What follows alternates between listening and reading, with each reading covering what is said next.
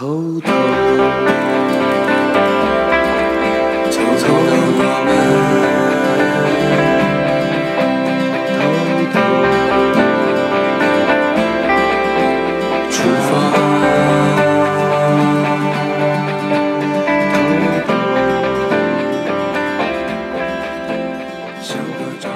各位好，我是李不傻，欢迎您收听二零一八年的第一期《不傻在欧洲》。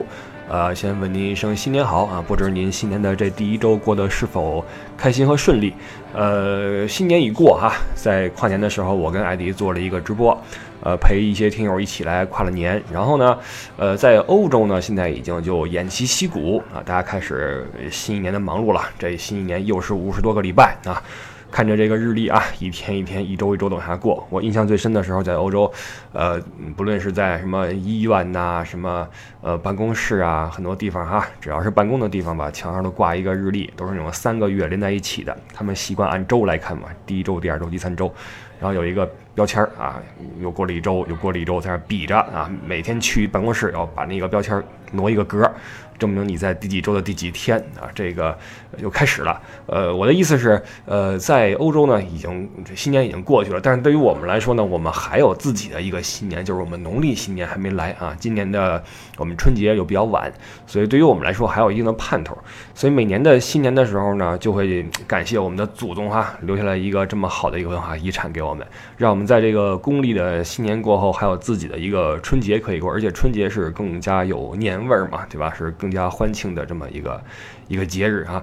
但是也有一个缺点，就是我们往往觉得这个这一年呀是从春节开始的，实际上往往已经过了一两个月了，以至于每到每年年底，发现哎呀，这一年又要过去了哈。呃，时间不等人嘛啊，在这个时光如水的生活中啊，我们呃虽然说也只能随波逐流，但是呢，唯有呃珍惜时间，努力的工作，努力的生活，努力的玩儿啊，睡要睡得死。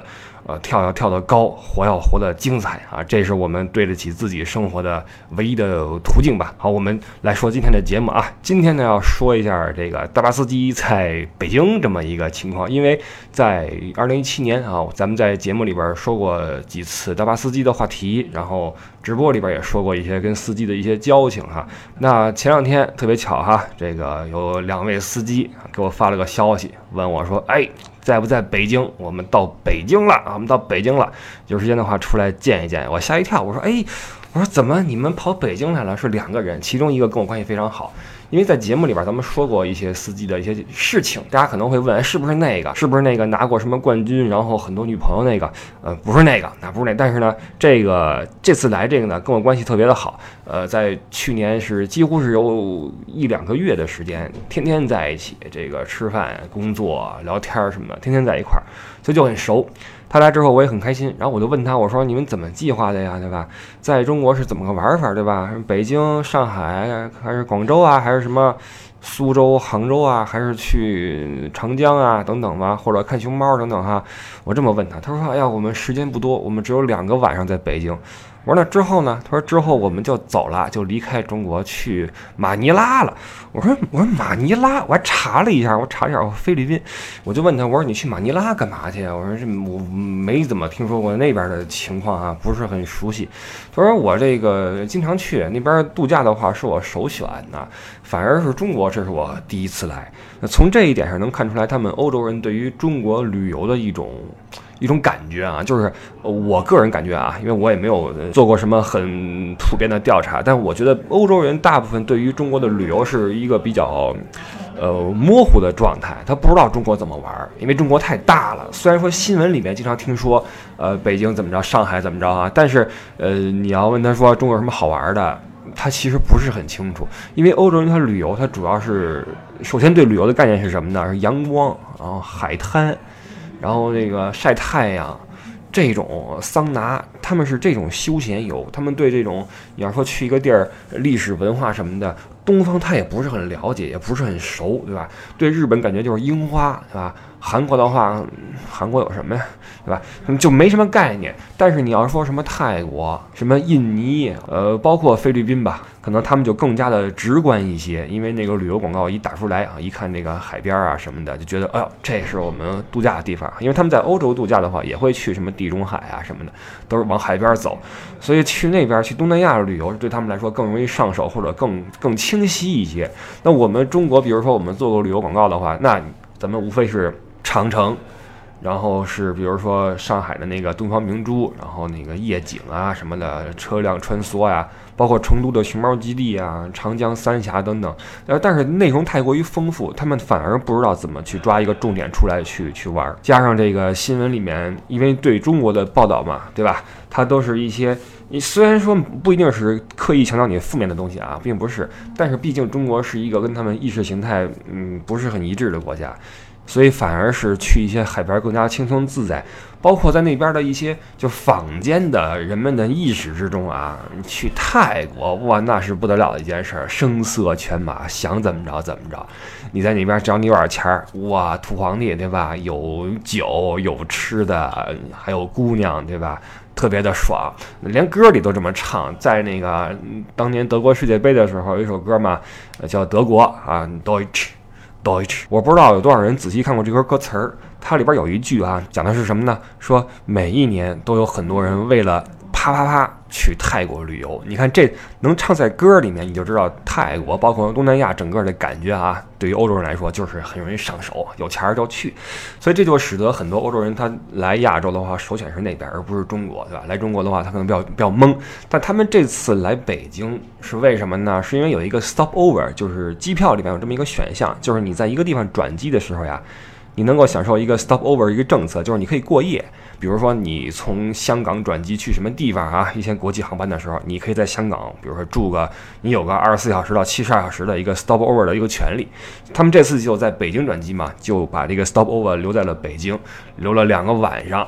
这样的话呢，等于是腾出一点时间把北京来转一转啊，所以这次才跟我发了个消息说一块儿出来吃个饭什么的。我说行呀，我说那你们就到时候怎么安排的？你先告诉我，因为他们到的时候是晚上了，已经就直接就去入住了哈。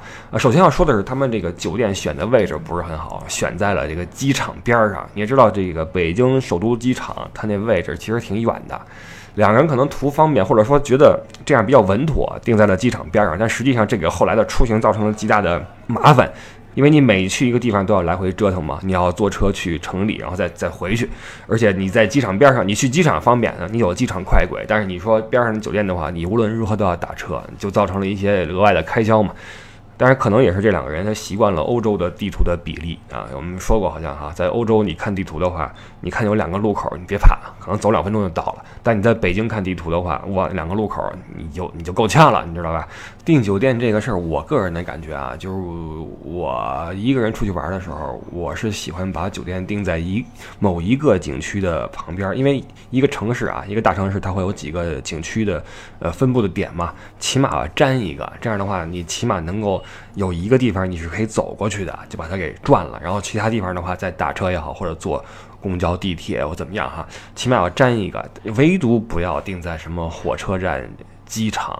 你去任何一个地方都要打往返，而且还有一个原因是这两个地方的周边不会有什么很有文化代表性的东西，都是一些公交枢纽。呃，你比如说北京站、北京火车站，你不可能在那儿看到什么老北京的东西。那你去那边上都写着什么老北京炸酱面、老北京什么这那，全都是这个。我去过一次，我曾经去过一次，然后我进去之后，我说我看菜单，我说有卤煮吗？我当时就就馋这口了，然后那个老板老板娘啊问我这个你你说啥啊？我说我说卤煮，他说你什么东西楼楼主？我说不不是楼主，我这不是在发帖，我这是卤煮。他说没听说过，没听说过。你说一个没听说过卤煮的人，他敢做老北京的这个名号的生意，你就知道这事儿是有多离谱啊！所以出门的话，我。个人的感觉是不要住在机场和火车站边上啊，往城里边走，往这个景区附近走。当然，我也不是很喜欢住在景区中心。你比如说，嗯，出去玩儿到北京，你住西单或王府井，或者说你去南京住夫子庙。不是说这个地方不好，而是这个如果太中心的话，可能有点吵。我觉得我担心会有点吵，所以我一般都是往边上一点儿能走过去。而且你走过去这一路，搞不好就会有什么好玩的见闻呢，对吧？出去玩的话，不就是，对吧？反正这是我个人的一个一个习惯啊。大家可能有不同的路数，可以一起来来交流。然后这两个人就住在了机场边上，那还出去吃了顿饭，还跟我说：“哎，我们吃了好吃的，哎，这个中国这个吃的名不虚传的，名不虚传。”我说：“你们吃的什么呀？”说我们吃的这个鸭子呀，不都说北京那个鸭子吗？好吃吗？我说可以啊，来了之后你就吃烤鸭去了。我说怎么样？他说好吃，给我们端上来一锅啊，里边这个汤汤水水的炖的什么的。我说哎，等会儿等会儿，我说这你不是烤鸭。我说你是不是跟人比划错了？他说我们就跟人说鸭子嘛。我说这个这个那可能有很多种啊。你在机场边上，我觉得烤鸭馆子应该没那么多吧，我也没查过啊。我说这不是烤鸭，我说是你们是给卷在一个饼里吃的吗？他说不是啊，就是一个锅里边有那个炖好的鸭子肉。我说这这不是啊，我说怎么样好吃吗？他说真好吃，真好吃。我说你别着急啊，我明儿明儿带你们去吃这个正宗的北京烤鸭。我说明天你们什么计划呀？两个人说，我明天啊，我明天这个首先要去 Forbidden City 啊，紫禁城，然后我们要还要去 Great Wall，我们要去长城。我说这两个地方，除非你精心规划啊，对于这个。第一次来北京的朋友来说，这两个地方，如果你想一天之内玩完的话，要么你报团啊，那种当日的北京的团，当然你报的时候小心点啊，看看细节啊。一个是这么来，或者呢，你自己做好详尽的规划，怎么？换车怎么倒车？呃，几点钟始发？回来赶哪趟？然后怎么到城里？然后辗转到天安门广场，你才能把这事儿给他。而且像故宫啊、天安门这地方还不像是个普通景点，说你想去就去，你也得安检也好，然后讲究入口哪口能进，哪口能出什么的，还有挺多讲究的。所以你如果没有做好很多攻略的话，你一天下来很难啊。而且故宫它也不会说开到很晚。所以当时我心里就想，这事儿你们俩人没戏啊！我说你们两个准备怎么去啊？他说这个我们还还没主意呢哈。这个出来玩跟我出去玩的状况比较像啊，去了再说，到再说啊，提前不怎么看攻略。那个，然后我说你等会儿吧，我帮你去找一找怎么去长城。先，我心想你俩先去长城吧啊，别回头下午去再回不来，在长城上住一宿，你傻了对吧？先去长城，能回到北京之后再说啊。我心想就冲你俩这这这是吧？第一次来，你千万别小看这这中国这什么。我说那我看看啊，于是我就给他找那个路线，发现从机场去长城真的是不是很容易，呃，你除非你说打车直接去啊，你拍一个好几百，否则的话你要倒一些什么九几几啊，因为北京九字头都是那个郊区的车，九几几啊，倒什么什么地铁几号线的，然后倒那个什么旅游专线的 S 二好像叫啊，康康康弄过去。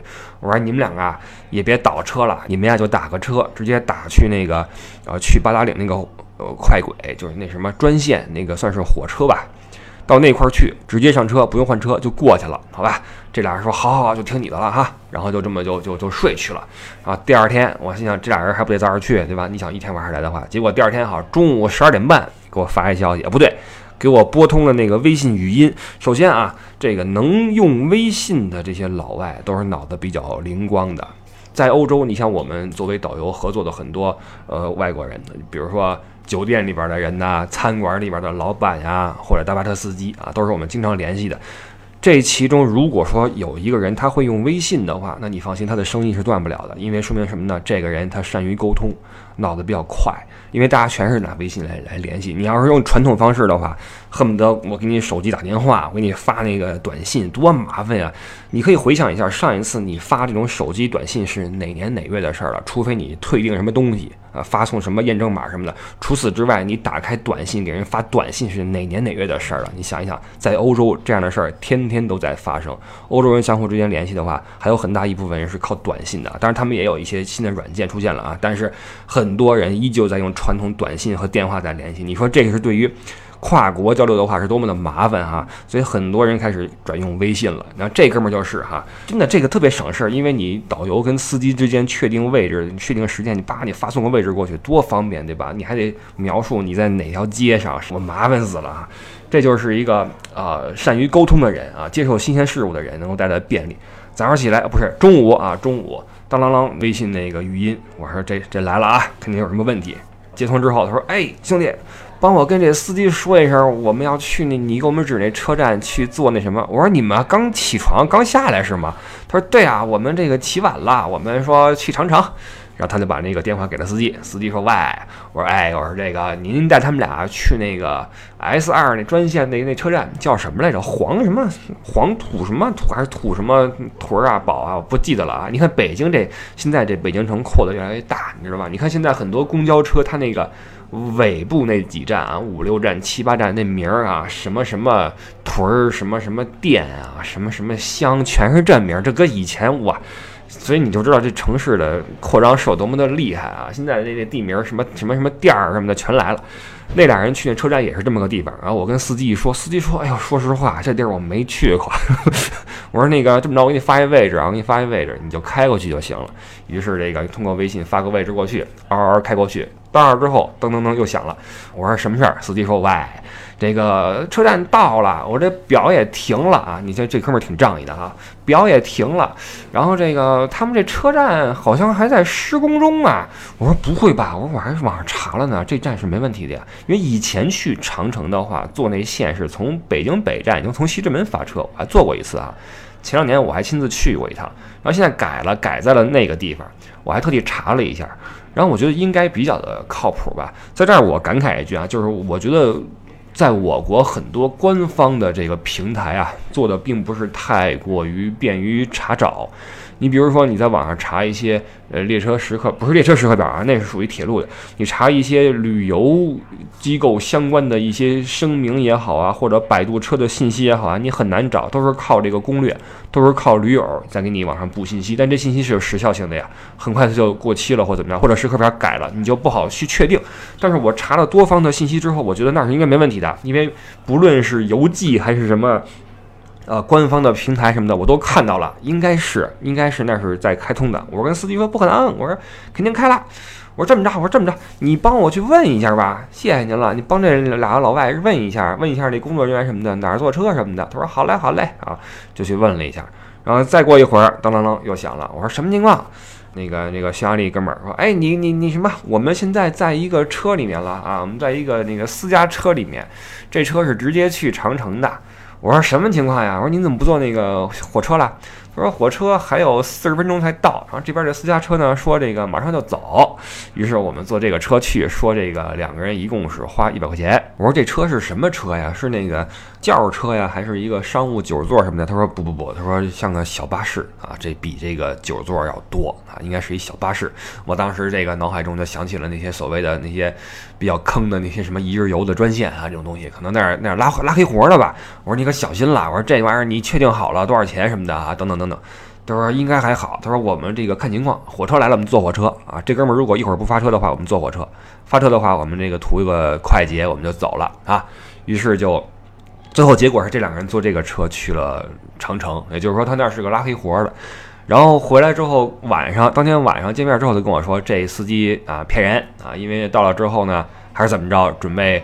多收钱，我心想这也就是一般的路数嘛，这个旅游景区这些黑车的路数嘛，还不就是如此？然后他也没太在乎，就当是小费吧，反正你无非是多要个几十块钱嘛，就当是几欧元给你个小费就算了，哎，也不跟人争，就去了长城一玩玩了一天，玩的时候也没联系我，我也不知道去干什么哈。然后到了晚上，晚上都天都黑了，六点钟了，我说这怎么什么还没消息呢？我说真不会困在那块了吧？找着路回来嘛？因为回来他也要坐那个专线嘛，然后各种倒嘛。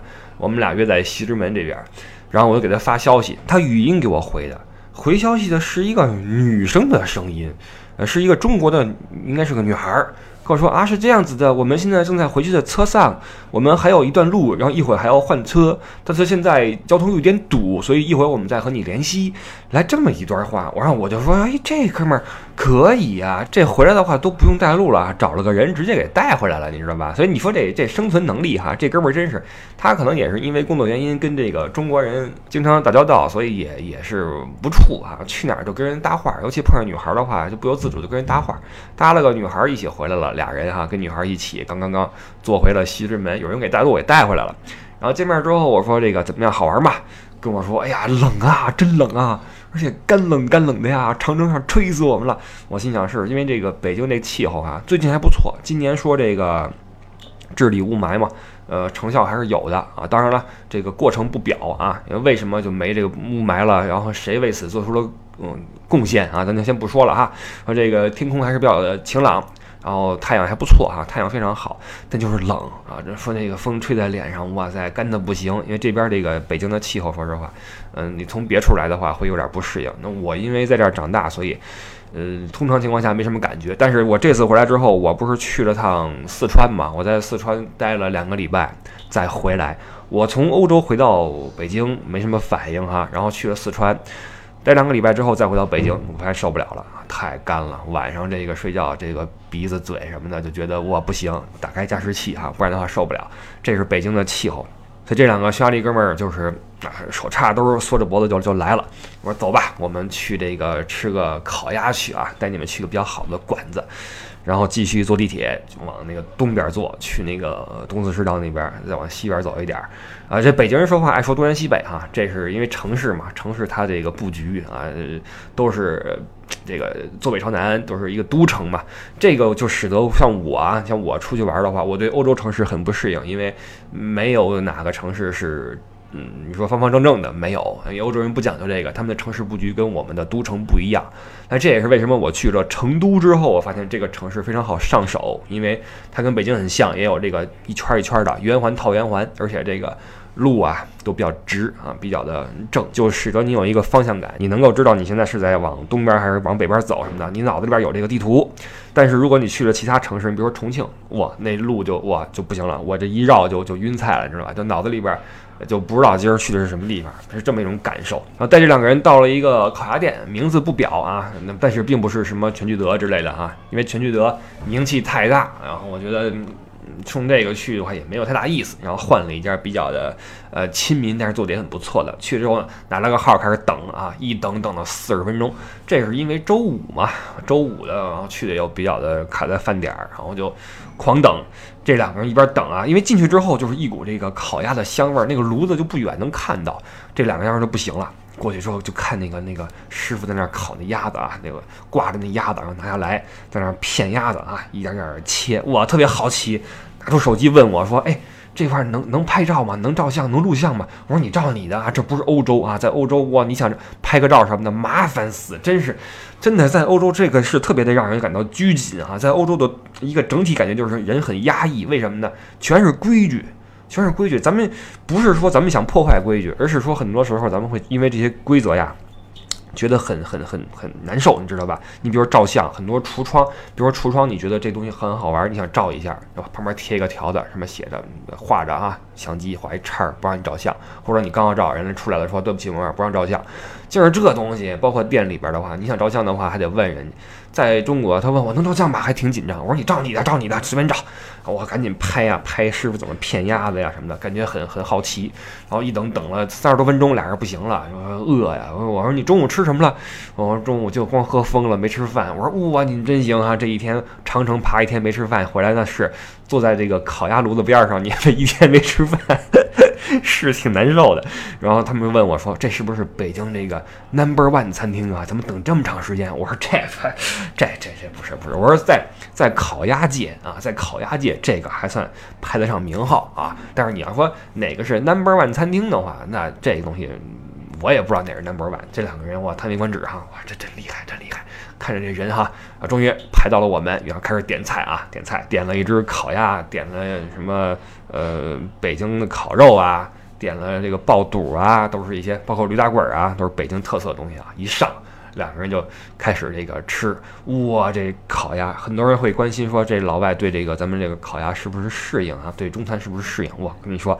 这个，因为匈牙利人他们的口味，我觉得跟中国人还是稍微接近一些的。他们在本国也经常吃一些有点类似于我们中国那种炖的那种牛肉之类的东西哈。他们其实口味跟我们挺挺接近的。去匈牙利吃饭，我觉得挺舒服的。我还是挺爱吃匈牙利的东西的哈。反而去了什么法国什么的，我觉得那边东西都那么回事儿啊。我觉得东边的东西比较的盯事儿啊，比较盯事儿。所以这两个人一吃那烤鸭，当时就震惊了，不行了啊，彻底不行了。我。这个觉得太好吃了。首先，因为现在那个烤鸭跟小时候不一样了，以前没有说那鸭皮蘸白糖这一说，现在不有这么个吃法吗？两个人，哎，使筷子使的不错啊！你别说，你别看是两个匈牙利人，平时这第一次来中国，但是用筷子用的不错。这些老外在这个学习方面还是还是不错的哈。这个这一点啊，我觉得可以就是来聊一下，就是我们很多朋友到了西方呀，很多朋友会问说有没有筷子呀，是吧？拿这个刀叉我不会用。或者说我只会用勺子，其实您稍微的适应一下，对吧？稍微的去习惯一下，没什么不好。因为西餐的话，你拿筷子你也没法，因为你在中国的话，你端起碗来，扑噜扑噜一扑噜就进去了，拿筷子一扑噜就进去了。你西餐一个大盘子，你没法端盘子起来就就喝汤什么的就很难受，对吧？所以西餐确实是用这个刀叉，你用惯了之后，你觉得其实挺方便。而且我们去了国外，对吧？你你何不去感受一下呢？所以我一直都觉得，我们出去旅游的话，多感受一下当地的东西啊。我可以理解您说我我这个喜欢我们的中国的饮食，所以很多人出去之后带很多方便面，带很多老干妈，然后不论吃什么都要蘸老干妈。你要说真是难吃的话，那我理解，那没那么难吃，对吧？只是一个习惯的问题啊。我觉得。对吧？咱们都出去了，你说也花了不少钱，花了一些时间，干嘛不真正的感受一下他们的口味、他们的习惯呢？对吧？这是我的一个想法啊。我看到这两个匈牙利人第一次来中国的匈牙利人，当然他们也在本国，他们的祖国也吃中餐什么的，那筷子应该就在那儿练的。我觉得这个就不错啊，没说来这之后我非得用个勺子跟那儿拿手抓着吃，没有。拿那个筷子，连那花生豆都夹啊，一个一个夹，挺厉害的，让我觉得这种这这是个好事儿哈。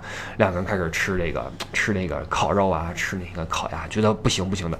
第一口啊，拿那筷子夹那个烤鸭，蘸上糖往嘴里一放，哇！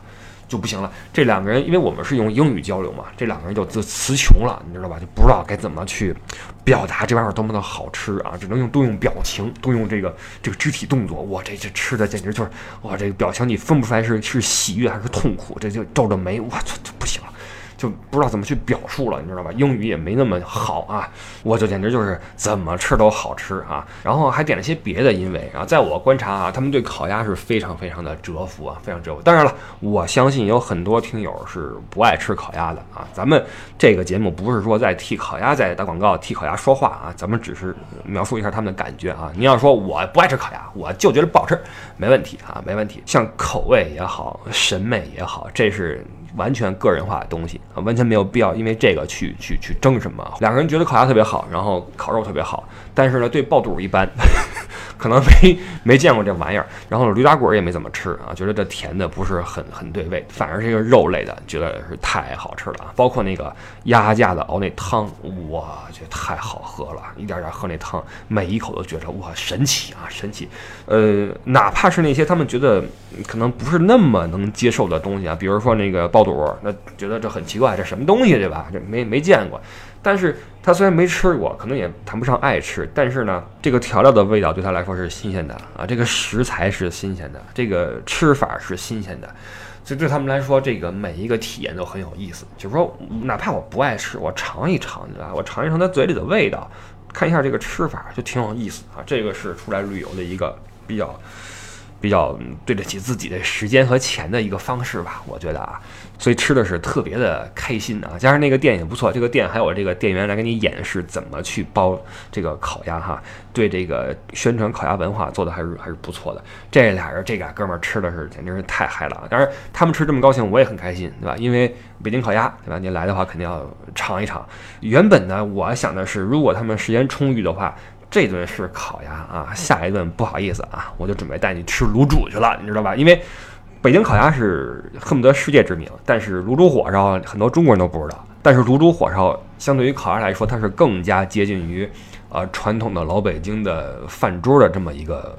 嗯，食品，因为烤鸭，说实话，你不可能天天去吃啊。包括我们小时候也是，你更多的是吃一些炸酱面呀、什么打卤面啊，吃这个玩意儿，你不可能，你都过年过节呀，或者说朋友聚会啊，吃个烤鸭什么的。当然现在是呃条件好了，但是烤鸭也不是个常吃的东西。虽然说它是一个北京特色，反而炸酱面、卤煮火烧，这是北京人真正爱吃的玩意儿啊，就上点蒜什么的啊。对，昨儿我还给这俩人点了碗炸酱面哈，然后和到一块儿去。尝尝呗，对吧？两个人吃的也挺开心，最后是给弄一饱，边吃这个边这个，哇，就就就不行了。然后跟我说这个这边这食物啊，这不是欧洲能比的呀，这没法比呀，对吧？我往群里发了个小视频，他说就这句话，这玩意儿不是这个欧洲食物能比的啊，不行。然后跟我说这个，我以前觉得这个泰国菜是是已经是非常非常好吃了，但是今天我觉得不行不行，这个泰国菜比不了中餐，这完全就给吃服了，你知道？因为他们在在欧洲也吃不到正宗的烤鸭什么的。他跟我说，在欧洲。不论是德国也好，匈牙利也好，在匈牙利中国人算多的了，很多，因为当年因为贸易的关系什么的，关系其实很近。但是他说我见过那么多的这个所谓的北京烤鸭店哈，但是没有一个是像这么正宗的，因为我那个盘给你一摆，然后给你一些小料什么的，他说这太牛了，那饼啊，那个什么小的那个小烧饼什么的，我太牛了。虽然国外也有一些尽可能的去还原北京烤鸭的神韵的这些店啊，但是你你跟这个本土的是比不了的嘛。由此你也能知道。他们对于食物的这个见识啊，其实并不是很很很很多啊。觉得所谓的美食，什么是美食呢？他们可能也没什么概念。美食可能就是精致一些是美食，但是，哎，这个。呃，闭塞和蛮荒限制了他们的想象力啊！这没来过中国的话，去趟马尼拉，觉得哇，吃点什么米粉儿，什么泰国咖喱，觉得是美味啊！包括现在很多欧洲人一说我们吃什么，我们去吃泰 food 啊，去吃泰餐吧，要点什么咖喱什么，觉得特别美。这要来趟中国，你这这还是北京，这北京说实话，你要论美食的话，并不能排到很靠前的位置吧？在中国的话，对吧？你去往南方跑一跑，那广州也好。那四川也好，什么湖南、湖北什么的，我你去试试去，那菜你一吃你去哇！所以这个，咱们这节目老外听不到啊。他们如果知道这个中国有这么多好吃的的话，我觉得他们会动心，可能会更多的往中国走一走。来了之后就崩溃啊，把特地把他们折服啊，折服。所以这个确实是我们中国人的一个天生的一个福分，就是我们能有这么多美食供我们享用一生啊，享用一生。然后这也是为什么我会发现一个现象啊，就是我们中国人在吃这一块是特别的上心，就是我们呃一说聚会啊，去哪儿玩啊什么的，吃一顿是必须的啊，而且一定要吃好。这个饭桌文化是在我们的传统文化里面，呃，你不论是做生意也好，什么交际也好，是很大一个比重啊，一定要在饭桌上进行。在欧洲不一样，欧洲是咖啡馆，那或者说呃电影院，或者说公园什么的哈，但是在饭桌上，说实话。你在欧洲吃顿饭挺压抑的，那餐厅里边也没什么声音，对吧？进去之后，那尤其是那环境好的，嘣儿还给你点个蜡烛啊！你说你怎么弄？你这你你也不好意思就，而且你这菜一人一份儿，你就吃你自己那点儿。一个菜单儿，说菜单儿啊，这块儿我忘了说了。昨儿这两个人来之后，看那菜单崩溃了，你知道吗？那菜单我做的跟什么似的，特别的长啊，就是很高，比我这小臂还要长，就基本上是从我这胳膊肘到我这个指尖儿这个长度哈。这么大一本书，翻开之后全是彩页，这俩人崩溃了。我说这怎么点呀？在欧洲，再这么牛的餐馆，主菜的话，主菜你比如说鱼类三四个，猪肉三四个。甚至说有一些就是肉类啊，七八种、五六种，你说你能点什么出来？你点不出什么来。这是欧洲的这个厨房，哇！中国他们来一看，哇，这是菜单还是说这是一本美食秘籍啊？哇，这怎么弄？然后呢，这菜单很精彩嘛，它每一页的这个照片都很漂亮哈，底下写的是什么？什么脆香什么拔丝什么什么香酥什么？还好它底下有翻译啊，特别小的英文字儿。非常非常小英文字儿，他那个扭头跟那看，我说哥们儿你别看了，你就我来吧，还是我来吧，好吧？等你看完，我九点了，打烊了，好吧？从这菜单你就知道这个这个这个，欧洲跟中国哈在饮食上是比不了的，这也是为什么我们中国人特别的好吃，然后在吃上面拍照啊，在吃上面下心思啊，网购外卖就是为了吃。都说我是吃货啊，我是美食家，我要吃什么的。曾经我一度就觉得我们是不是？在这个吃上面太过于的这个这个激动，花费了我们太多的精力和热情在吃这块儿。因为你如果说一个人只顾吃的话，这不是个什么好听的形容，对吧？人活在世上不能只顾吃。但是每一次我想到欧洲他们的那个食物的贫瘠，我就觉得这一顿饭吃完给俩人吃的，最后到什么情况了呢？到最后说，我说这个明天你们俩要有时间啊。你们去哪哪哪再吃点什么别的？俩人说不用不用，说明天我们要去的地儿那个什么呃故宫离这儿近不近？近的话，我们想回来再吃第二顿啊，就到这个地步了，就对这个餐馆已经是念念不忘了啊。然后我说这个行了，咱们结了账出来走走吧。我说你们这一天走完长城应该挺累的，早点回去休息。但是呢，这晚上。咱们趁着夜色啊，咱们再走点其他地方吧。本来我想的是带他们去酒吧那块儿去转一转去，因为这俩人对这个妹子挺感兴趣哈，喜欢跟人搭个讪什么的。但后来一想，这酒吧要么你三里屯啊，要么就是后海，其实都有点这个，嗯，没太大特色吧。而且冬天挺冷的，我看俩人挺累的。我说算了，我说带你们走走老北京吧。因为这北京的旅游，说实话，你说北京有什么特色没有啊？经典的，你说什么长城啊、故宫。呃，天安门、前门，要么就是什么十三陵之类的，知名的，嗯，名声在外的，也就是这些。但其实，在我心里面，作为老北京，我觉得真正的北京的这种风情和风味啊，其实是在那个胡同里面。胡同文化是老北京，呃，不可或缺的一个重要的组成部分。就是很多北京人的习惯呀，他讲话的这个风格呀、生活方式啊、思维方式啊。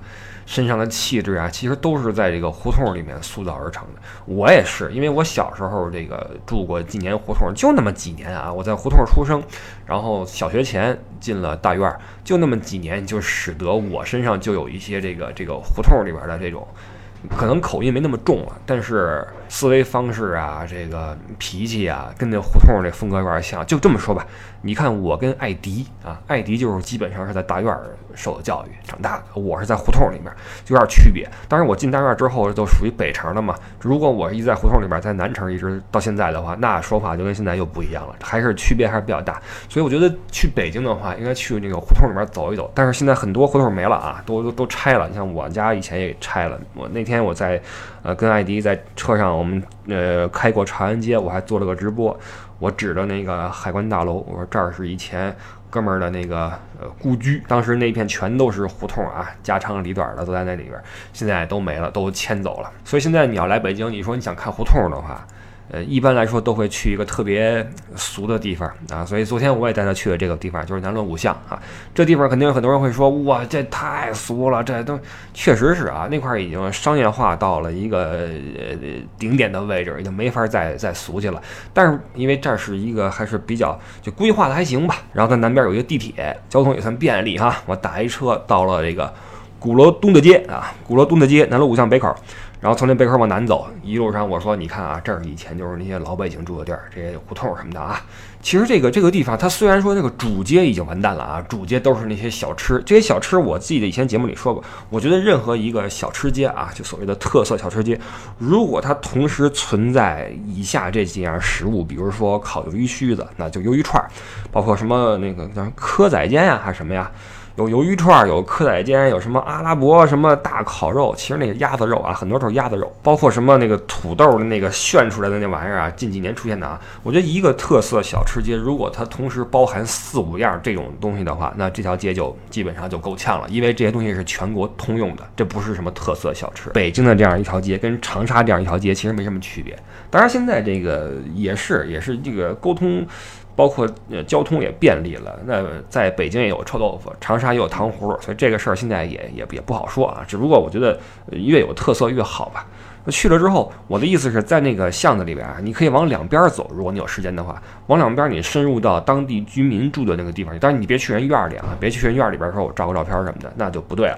你看看那院儿，不是你看看那街里面，他们那个感觉，一瞬间啊，昨晚上就是，昨晚往哪走已经是九点多十点钟了吧。九点半了，应该是很安静，主街上人都不多了。然后往那个呃两边那个那个路上一看，哇，特别的安静。然后黑漆漆的一个胡同进去哈，瞬间就有了小时候那胡同的感觉。然后我跟他指，我说：“你看，这里边就是曾经我住过的地方，就类似于这样啊，差不多啊。每到了晚上，就一片寂静啊，大家都开始忙自己的事儿，也没有那么多乱七八糟。小时候也没有那么多什么汽车、什么声光影的刺激都没有。”都在家里面看看电视，听听收音机，然后洗脸睡觉，非常祥和的一种生活的景象哈。胡同，这是令我非常，我不好意思说怀念，因为在胡同的生活条件，说实话不是很好，不敢说怀念。但是它的特色真的是那种神韵是刻在脑子里面，是是抹不去的哈。我说这就是胡同的生活，但这俩人感受的不是很贴切了，因为天也冷了，俩人这个又开始冻得叽叽嗦嗦，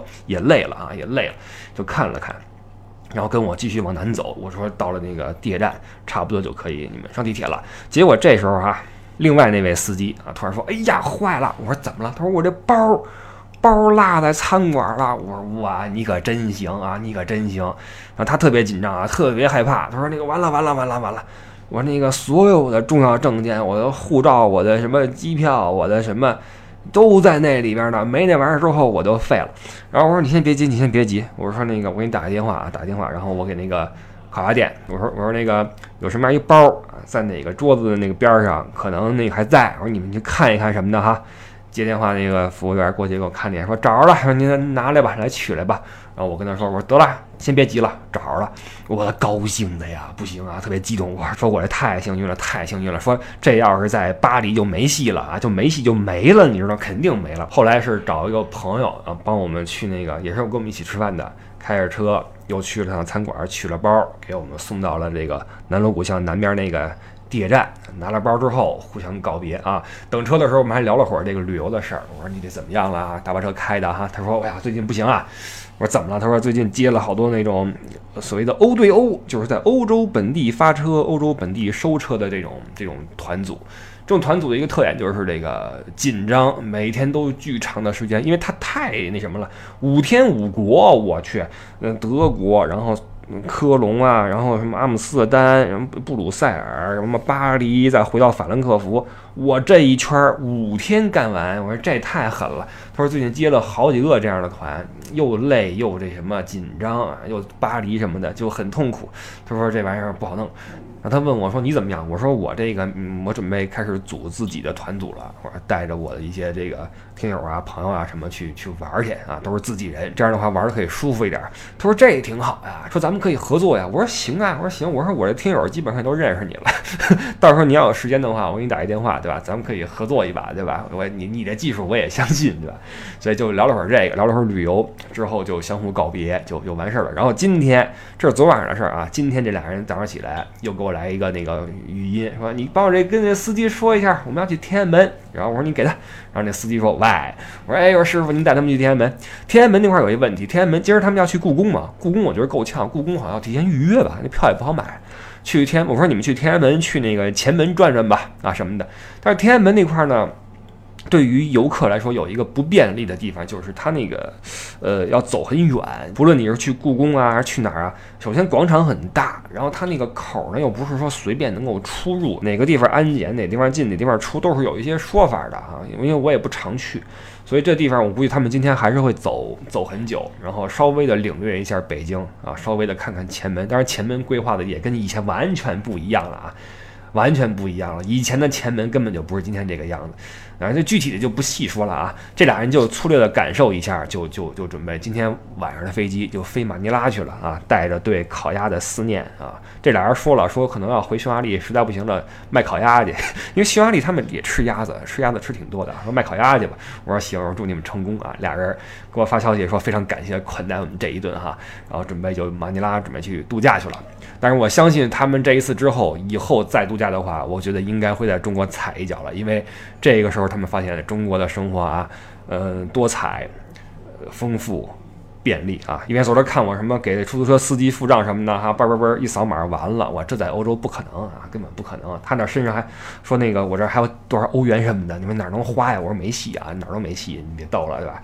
这东西就是就是我们中国人自己的福利了。所以只好带着欧元去去马尼拉花去了，不知道那儿能不能花啊？据说那块儿挺国际化的，我还查了一下，挺国际化一个都市啊，去玩去吧。这是大巴车司机在在北京走了这么两天的这么一点小小的见闻啊，这个让我对老外看中国也有了一个新的一种直观的体会吧，就是他们对中国其实，呃，只要来了，感觉还应该是不错的，因为。呃，你再怎么说，可能说空气质量不太好，人有点多，交通没什么秩序等等吧。